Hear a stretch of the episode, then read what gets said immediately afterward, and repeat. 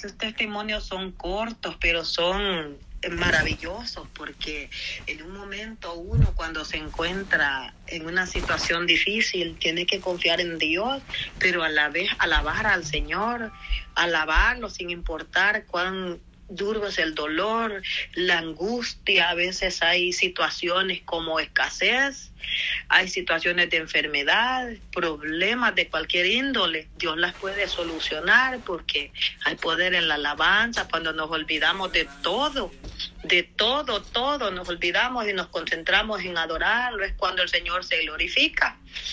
Voy a comenzar por un testimonio, ya esto hace varios añitos ya, pero ahí está, me estaba recordando que yo lo conté en la iglesia, pero pues ustedes no lo han escuchado. Y la honra y la gloria sea para Dios, no es porque yo sea, sea más, ¿verdad? Que nadie, no tengo una voz privilegiada, siempre lo digo, mi voz no es bonita para cantar, no será agradable para todos, pero para mi Dios sí. Y eso es lo importante, porque Él busca, dice, verdaderos adoradores que le adoren en espíritu y en verdad. Porque si Él quisiera voz preciosa, a todos esos cantantes de la farándula, o muchos de los cantantes ecuménicos que circulan en las redes sociales, cristianos entre comillas, que andan en el Vaticano y en todo eso, Él, ¿verdad? Si eso es lo que quisiera, los trajera, porque para Dios no hay imposible pero Él quiere que nosotros le cantemos con un corazón, ¿verdad? Sincero. Entonces, son dos testimonios, los voy a contar para honra y gloria del Señor, porque son cortos, los voy a contar los dos. Y el primero es un día que yo estaba, yo estaba muy mal, me había salido un, un tip nervioso aquí abajo, en el, en el ojo. Me había, me había salido allí, hasta la vena estaba saltada como cuando somos de piel blanca se mira de lejos la vena, ¿verdad? Entonces era una vena saltada, pero era acompañada de un tip nervioso. Se movía bien feo aquí abajo del, del ojo. Y cuando yo platicaba con los hermanos, cuando yo me encontraba con alguien, yo miraba hacia abajo porque platicando, imagínense, y uno tiene que platicar mirando el rostro de la persona, pero me daba vergüenza, incomodidad que me miraran ese problema.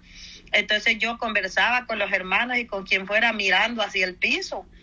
Y yo llevaba dos semanas pidiéndole al Señor que me sanara. Y ese día era jueves, bien recuerdo que era un jueves, ya iba a ser el culto del sábado y yo pasé, iba a bañarme y pasé con mi toalla y me miré al espejo y yo le decía, Señor, ya llevo dos semanas, voy a volver a ir a la iglesia, me va a tocar andar, le decía escondiendo mi ojo, haz la obra, Señor, ayúdame, ya no quiero ver este problema, le decía que no sé por qué ha pasado. Y entonces yo me metí a bañar con tristeza, ¿verdad? Por mirar mi ojo que seguía el problema ahí. Entonces mientras yo me estaba bañando, mi Dios por misericordia me habla en pensamiento. Y entonces vino a mí ese pensamiento que me dijo, ustedes solo pedir y pedir, pero ¿qué hay para mí? Me dijo. Y yo sentí inmediatamente que, que me estaba diciendo que yo no tenía una alabanza para él, porque yo antes de que eso pasara, yo era alguien que solo me sentaba allá. Sí cantaba los cantos congregacionales, pero una alabanza para él yo no pasaba al frente, porque temblaba más que una gelatina, mi voz se cortaba, ya el oxígeno como que no llegaba el oxígeno a los pulmones, me costaba tanto alabar al Señor y sobre todo el pensar que se van a burlar de mí porque no canto bien, a lo mejor me voy a equivocar y se van a reír, pero son cosas que el diablo te manda para que te quedes sentado en la silla y no le des la alabanza al Señor. Entonces yo llevaba tres meses, mire cómo es, tres meses yo llevaba, fui a ver allá cuándo es que marqué ahí una fecha que yo dije, y este día voy a cantar. Y, bueno, ya llevaba tres meses planeando cantar y nunca me levantaba, porque los nervios eran más grandes que la gana de alabar al Señor. Entonces, cuando ese pensamiento vino así, ustedes solo pedir y pedir, pero ¿qué hay para mí? Y yo dije, ay Señor, sí. Y yo sé que el Dios de nosotros este, no es verdad de que tú me das, yo te doy. Él es mm, le demos nosotros algo o no, Él tiene misericordia siempre, ¿verdad? Porque dice que, este, el sol sale para buenos y malos y, y sin importar pues que nosotros le alabemos o no, Él siempre tiene esa misericordia todos los días, son nuevas cada mañana.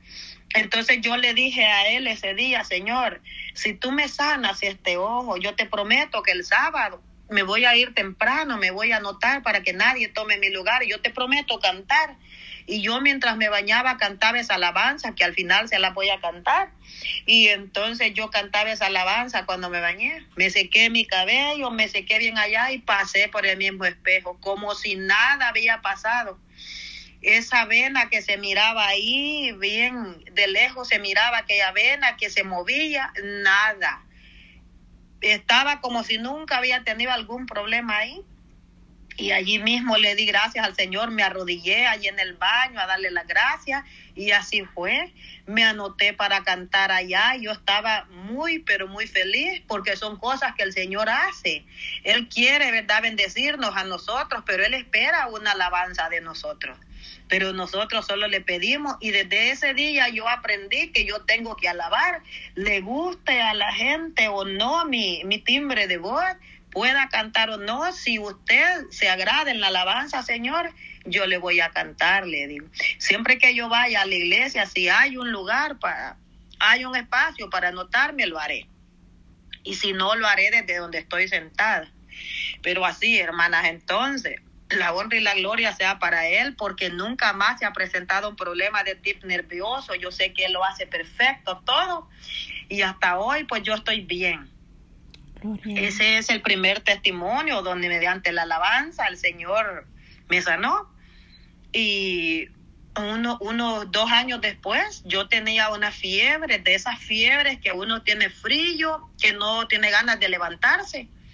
Entonces mi niña menor tenía tres años y yo me recuerdo que pasé tres días que yo no, no comía porque sentía mi boca amarga, no tenía ganas de nada, ni siquiera un café, ¿verdad? Que en la mañana uno se toma un café ahí. En ese tiempo yo era adicta al café, podemos decir, ahora gracias a Dios no, pero en ese tiempo sí, entonces, pero no tenía ganas ni de un café, ni de nada. Entonces yo estaba en esa situación. El tercer día de yo estar sin comer, este, envuelta en una cobija de frío allí en el sofá, y la niña se levantó ese día. Y ella antes de pedirme desayuno, antes de nada, pues se fue. Y yo estoy segura que Dios la usó en gran manera ese día porque llegó y me dice, mami, canta. Y solo tenía tres años ella, que ¿Cómo se le va a ocurrir eso a ella? Mami se puede sanar si canta. No, yo estoy segura que se despertó con eso ella porque Dios la usó de una manera especial. Entonces llegó y me dijo, mami, canta. Y le digo, mamá, anda a acostarte otra vez, me duelen los huesos. Ahora no puedo cantar. No, me dijo por segunda vez, mami, canta. Y yo le dije, no, Karen, anda, acuéstate, mamá. No tengo ganas de cantar ahora, no, tal vez después. A la tercera vez me dijo, mami, canta. Y yo, vaya, le dije, está bien. Como quien dice, para quitármela de encima, para que no siguiera más, ¿verdad? No lo hice yo para otra cosa, sino para que no siguiera ella diciéndome, cantá y cantá. Entonces le dije yo, vaya, voy a cantar. Y para honra y gloria del Señor, al terminar yo la alabanza, la fiebre y todo el dolor en los huesos se me fue y yo sentí hambre. Me levanté a preparar ahí un café, que era lo primero que, que todo, casi todo mundo hace. Entonces preparé un café, hice el desayuno y le hablé a mi esposo para contarle. Mira, esto y esto pasó. Y me dice, sí, Dios usó a la niña. Me dice, como ellos son de corazón puro, son inocentes, Dios los puede usar en eso. Entonces, hermana, Dios sanó ese día mi cuerpo. Sanó ese día mi cuerpo, tremendo dolor que yo tenía, pero terminando de cantar esa alabanza yo pude sentir que Dios me sanó y para la honra y gloria del Señor yo les cuento esto. Por si alguno de ustedes, ¿verdad?, está pasando por situaciones así, dele la alabanza al Señor y verá cómo Dios hace grandes maravillas. Y voy a cantar esta alabanza para que para que ustedes conozcan la alabanza con la que las dos veces el Señor ha hecho sanidad conmigo. Es una alabanza muy hermosa y, dice así. Jubiloso, estruendoso y ya de un varón que milagros hacía, a los hombres convencía, el poder